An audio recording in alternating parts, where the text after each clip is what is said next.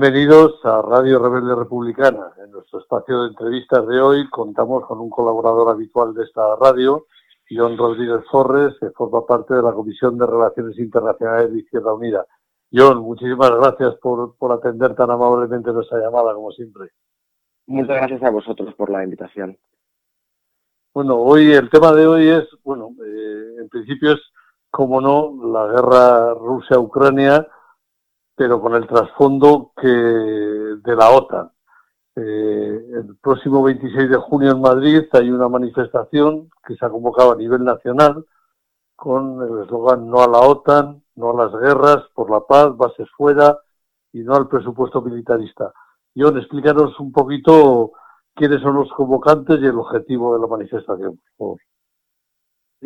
Bueno, esa manifestación del próximo domingo 26 a lo que viene además es a poner eh, colofón, digamos, a todo un fin de semana que hay preparada una cumbre por la paz. Eh, la cumbre por la paz que viene de los movimientos sociales y de diferentes organizaciones que nos hemos articulado en torno a diferentes plataformas en el ámbito estatal de la que participamos nosotras, también hay una plataforma madrileña, em, pues lo que pretende precisamente es, eh, celebrar una cumbre por la paz para poner de, relieve eh, la oposición, lo primero, a, las políticas de la OTAN y al giro peligroso en las políticas de la OTAN eh, que pretende darse en esta, en esta cumbre de Madrid y más allá de esa oposición plantear y, trabajar sobre la alternativa eh, que tenemos quienes apostamos eh, por la paz. Como decía, eso hay diferentes eh, plataformas de diferentes ámbitos territoriales. la plataforma estatal de la que venimos participando en Izquierda Unida, pues bueno, cuenta con otros actores políticos, los principales, también evidentemente los sindicatos. De hecho, las, los talleres y las charlas de los días previos eh, se celebrarán en las comisiones obreras, en el auditorio Marcelino Camacho y eh, otras organizaciones ecologistas, eh, feministas, etcétera, ¿no? Entonces hay una, un, digamos, un, espacio amplio, ¿no? De, los movimientos sociales, de la sociedad civil, que estamos, pues eso, planteando alternativas a, a un proyecto militarizado como es el de la OTAN, que pretende además, de alguna forma, romper con el orden internacional eh, que, del que nos hemos dotado, que no es desde luego perfecto, pero sí es por lo menos un sistema basado en normas y con eh, la em, con la, resolución de los conflictos eh, por la vía pacífica, por la vía diplomática, en lugar de por la guerra entre sus objetivos, cosa que evidentemente la OTAN no tiene. lo, llevamos ya más de 100 días de guerra, o sea, esos son más de tres meses, vamos ya para el cuarto mes, y, cuando uno ve las imágenes y ve las noticias de lo que está ocurriendo en Ucrania, eh, llegas a una conclusión muy rápida y es que Ucrania no va a ganar jamás la guerra, Rusia tampoco la va a ganar. Entonces, a lo mejor habría que ver quién está ganando la guerra o quién está ganando con la guerra y quién está perdiendo con la guerra para saber un poquito dónde está el origen del conflicto. Sí, bueno, efectivamente con las guerras siempre, siempre pierden los pueblos, ¿no? En este caso, evidentemente, el primero es el, pueblo ucraniano que está sufriendo esta, esta terrible eh, invasión por parte del, ejército ruso, ¿no? Y que desde luego es importante eh, condenar y recordar en todo momento las miles de, de, víctimas ucranianas que está habiendo en este, en este conflicto, pero también evidentemente tiene unas dimensiones mucho más amplias para el conjunto del continente europeo y, hablo del continente europeo porque quiero recalcar que compartimos el continente también con, Rusia, ¿no? Entonces tiene consecuencias para los países de la Unión Europea, pero por supuesto también para por supuesto también para Rusia mediante bueno pues eso la política de, de sanciones y otras otros elementos que se están otras políticas que se están desarrollando eh, y que tienen unos impactos directos eh, para, para, los pueblos de, de, ambas, de, ambas partes, ¿no? de todo el continente.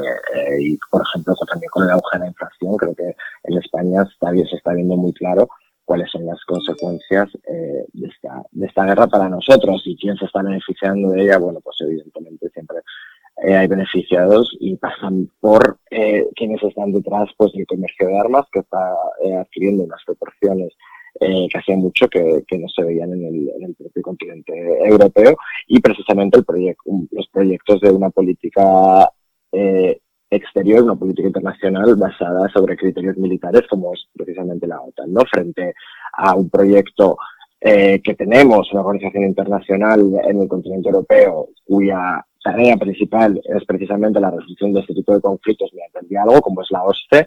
Hemos visto como en este conflicto la, la, la ha quedado completamente arrinconada. Eh, no, está participando de, ningún esfuerzo de, diálogo y sin embargo la OTAN sí que está adquiriendo un papel protagónico, ¿no? Entonces está claro eh, por cuál de los caminos se ha, decidido tirar por, por desgracia. Hay, hay un tema, mm, hay que hacer un poco de historia, ¿no? En principio la OTAN fue fundada en 1949 y posteriormente en 1955 se funda el Pacto de Varsovia. Como contrapartida ahí tenemos 40 años de guerra fría, de guerra entre bloques, no guerra física entre ellos, pero sí trasladada a otras muchas partes del mundo. Eh, pero en julio de 1991 el Pacto de Varsovia se disuelve. La Unión Soviética se disuelve. Eh, ¿Por qué ese afán de la OTAN en ir incluyendo poco a poco a todos los países que habían pertenecido al Pacto de Varsovia y que se van inclinando hacia Occidente. En principio, ¿cuál es el motivo de que la OTAN continúe con esa expansión militar aún después de haber desaparecido el Pacto de Varsovia?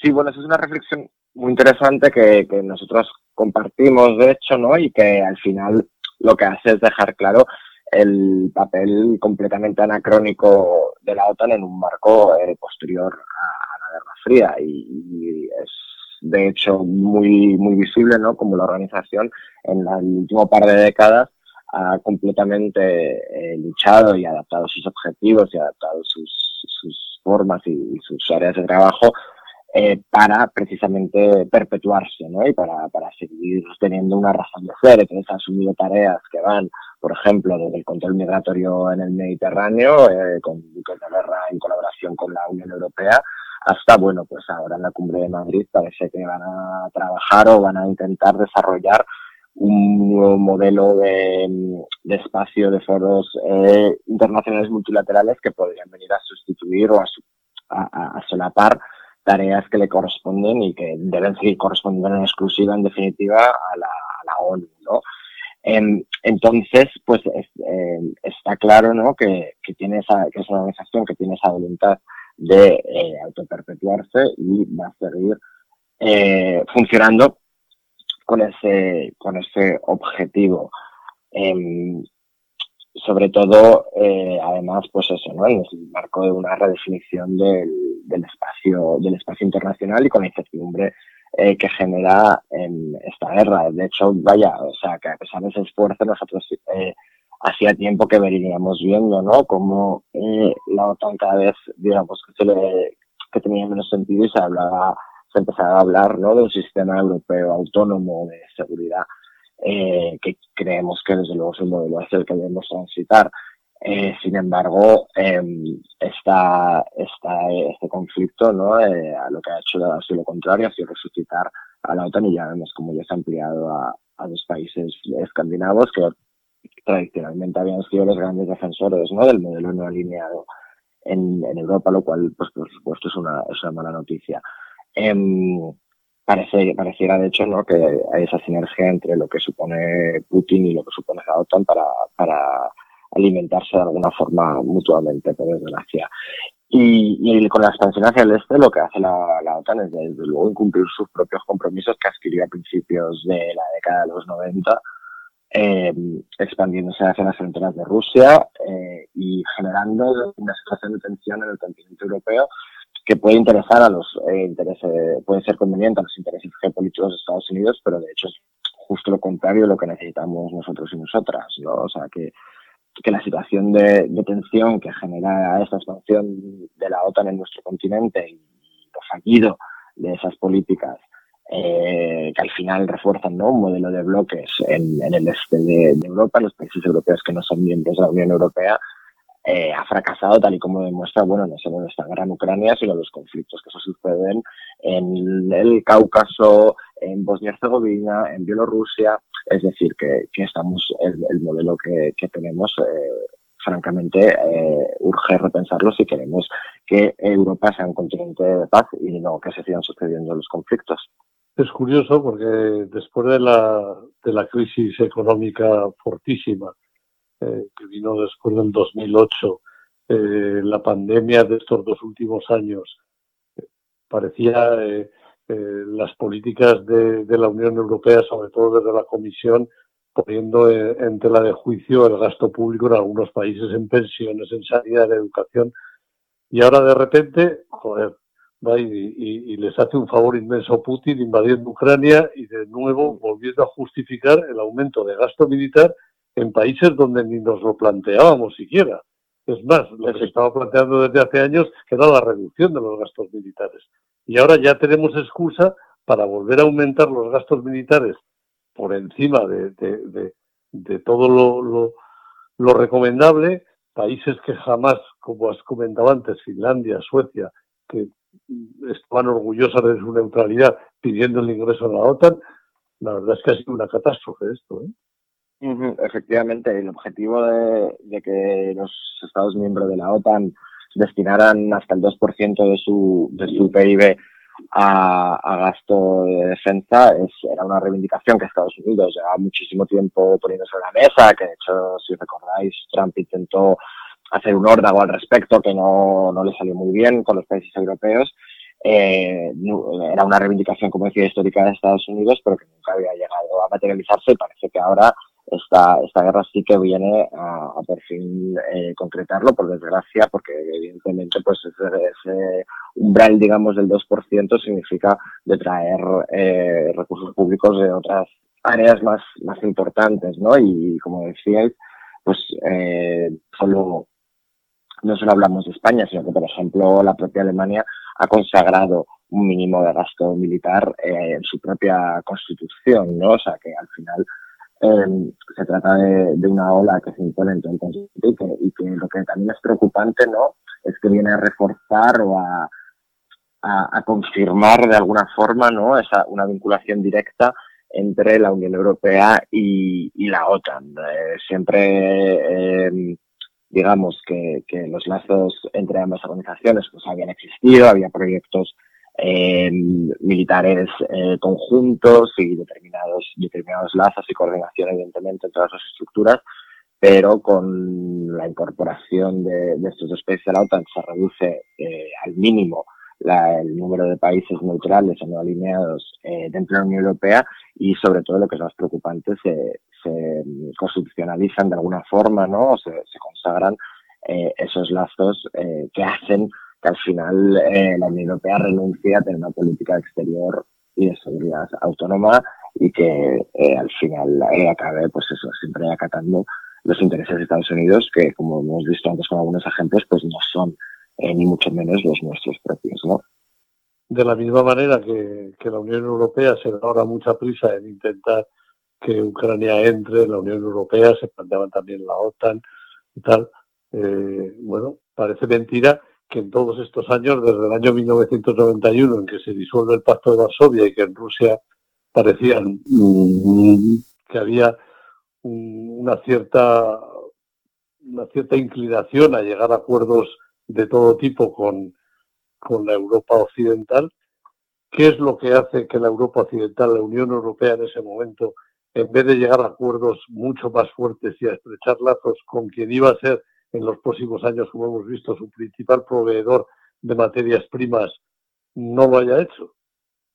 Bueno, yo creo que lo primero, lo de la entrada de Ucrania en la Unión Europea, está por ver, evidentemente. O sea, que aquí hay grandes declaraciones, eh, más porque tienen más carácter propagandístico que otra cosa, pero la realidad es bien diferente y, evidentemente, el impacto que tendría la entrada de un país como Ucrania en la Unión Europea sería enorme. Estamos hablando de un país mm, de tamaño, de, con una población importante comparada con, la media europea y un tamaño evidentemente también importante, eh, más allá evidentemente de la, de la, de la situación de guerra ¿no? y las, las consecuencias que esto tendría a nivel económico, de mercado, etcétera, serían muy grandes. Mm, por eso digo que, precaución, más allá de las grandes declaraciones, cuando los diferentes países eh, les ha tocado decir eh, algo más concreto al respecto, no, pues eso, no, no, ha quedado más allá de, de, algo más propagandístico, de algo más de humo, eh, señalando, pues sí, el horizonte europeo de Ucrania o algo así, pero de momento nunca ha habido un acuerdo entre los diferentes gobiernos de la Unión Europea para prometer, garantizar, asegurar nada. Entonces, en ese sentido, mm, precaución entre la propaganda y lo que, lo que es real, ¿no? Sobre todo eso, teniendo en cuenta los problemas que ya tenemos dentro de la Unión Europea, pues también a nivel de, Estado de Derecho, de democráticos, etcétera, que están causando muchos problemas en Bruselas, pues, pues imaginaos con un país con los estándares tan bajos como, como Ucrania, ¿no? donde se acaba de prácticamente legalizar a la mayor parte de la oposición. Em, luego, sobre la segunda, la segunda pregunta, ¿no? Sobre esta sobre la segunda pregunta, pues vaya, em, yo creo que eh, pasa básicamente es la necesidad ¿no? de, de, no haber entablado eh, una relación más fluida o más directa eh, con, con, Rusia o el alejamiento más bien, ¿no? porque últimamente sí que hay un acercamiento, pero el alejamiento que se ha dado en las últimas décadas, desde que asume el gobierno Putin o unos años después de que asumiera el gobierno Putin, em, está muy directamente ligado a eh, la situación, bueno, a lo que hemos comentado antes, ¿no? De la renuncia de la Unión Europea a tener una política exterior autónoma y también, evidentemente, a la situación interna de, la propia Rusia, donde se da un repliegue nacionalista en el cual eh, sirve unos intereses electorales, evidentemente, generar esos marcos de confrontación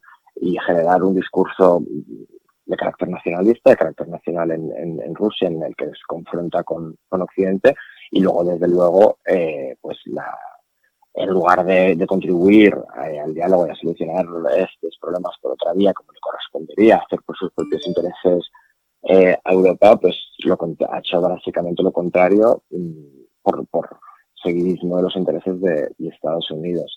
Fijaos que nosotros llevamos, no, no, es cosa de ahora, llevamos con un, un, conflicto directo, ¿no? A través de las sanciones cruzadas, a través de medidas económicas eh, y, diplomáticas eh, con, Rusia desde 2014, desde que se anexionó eh, la península de Crimea.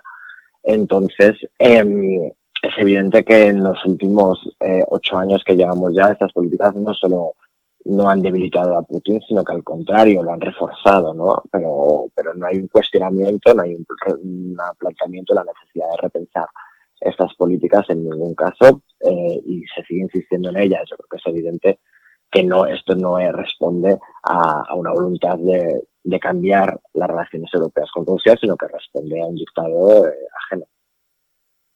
Pues yo no sé si hay algo que quieras apuntar más o no, muchas gracias. Creo que creo que he respondido un poco a, las diferentes cosas que se planteaban. Solo volver a poner de manifiesto la importancia precisamente que el próximo eh, día 26, bueno, pues seamos muchas y muchos los que los que salimos a la calle en esta gran manifestación estatal que va a tener lugar en, Madrid y que demostremos que hay un movimiento por la paz en España, que, está vivo, que tiene capacidad de movilización y de convocatoria y que somos muchas y muchos quienes creemos que precisamente los problemas de eh, los, problemas como los que estamos viendo en Europa, los conflictos armados, no se solucionan mandando armas, sino que se solucionan eh, mediante el diálogo e intentando precisamente generar marcos eh, donde no se utilice la confrontación armada, sino otros mecanismos para solucionarlos. Eh, John, se me ocurre una pregunta antes de terminar. ¿Echas en falta que haya algún organismo potente, internacional potente, que intente hacer ver al presidente ucraniano y, a su grupo político la conveniencia de, intentar volver a la mesa de negociación e intentar llegar a un acuerdo de paz? Porque parece que, mm. aquí todo el mundo lo que está haciendo es envalentonarlo y hacerle ver que con las armas que le vamos a mandar que hasta puede ganar la guerra cuando mm. es más que evidente que, el pueblo ucraniano no va a ganar la guerra. El pueblo, Yo creo que Claro, no, yo lo que creo es que al final eh, los organismos internacionales han, hecho competentes, ¿no? Que les tocaría tener un papel en esto, han hecho lo que, entre comillas, lo que les han dejado, ¿no? O sea, que la ONU ha tenido muy buenos, ha tenido unos que han sido positivos en el sentido de, precisamente llevar una salida diplomática, La OSCE, por desgracia, no se le ha permitido ejercer su, su papel de mediador que le corresponde tener en cualquier conflicto de estas características en el continente europeo y, por lo tanto, la cuestión es que precisamente eh, lo que quieren ¿no? Estados Unidos, lo que quiere la OTAN y lo que quieren otros actores internacionales es eh, vaciar eh, de contenido a esos organismos multilaterales para imponer un sistema pues, no basado en, unas normas iguales para todos, sino basado en la ley del más fuerte. Y sentido, eso se está visibilizando mucho, ese, ese proyecto, ¿no? ese plan se está poniendo de relieve ahora. Por desgracia, no es una cuestión de que de que no existan esos organismos. En este caso existen, pero no se les está dejando eh, cumplir con las tareas para las que fueron diseñados. Pues muchísimas gracias a John Rodríguez Forres de la Comisión de Relaciones Internacionales de Izquierda Unida. Esperemos que esa manifestación eh, del 26 de junio en Madrid, reclamando no a la OTAN, no a las guerras y por un movimiento que, promueva la paz, eh, sea un éxito y, y a ver qué pasa y si alguien con un poco de cordura es capaz de, aportar algo que haga sentarse en la mesa de negociación a las dos partes y que podamos ver el final de la guerra, sobre todo por el pueblo ucraniano que es el, el que más lo está sufriendo. Eso es. Muchísimas gracias, John. A vosotros. Salud y República. Igualmente, hasta luego.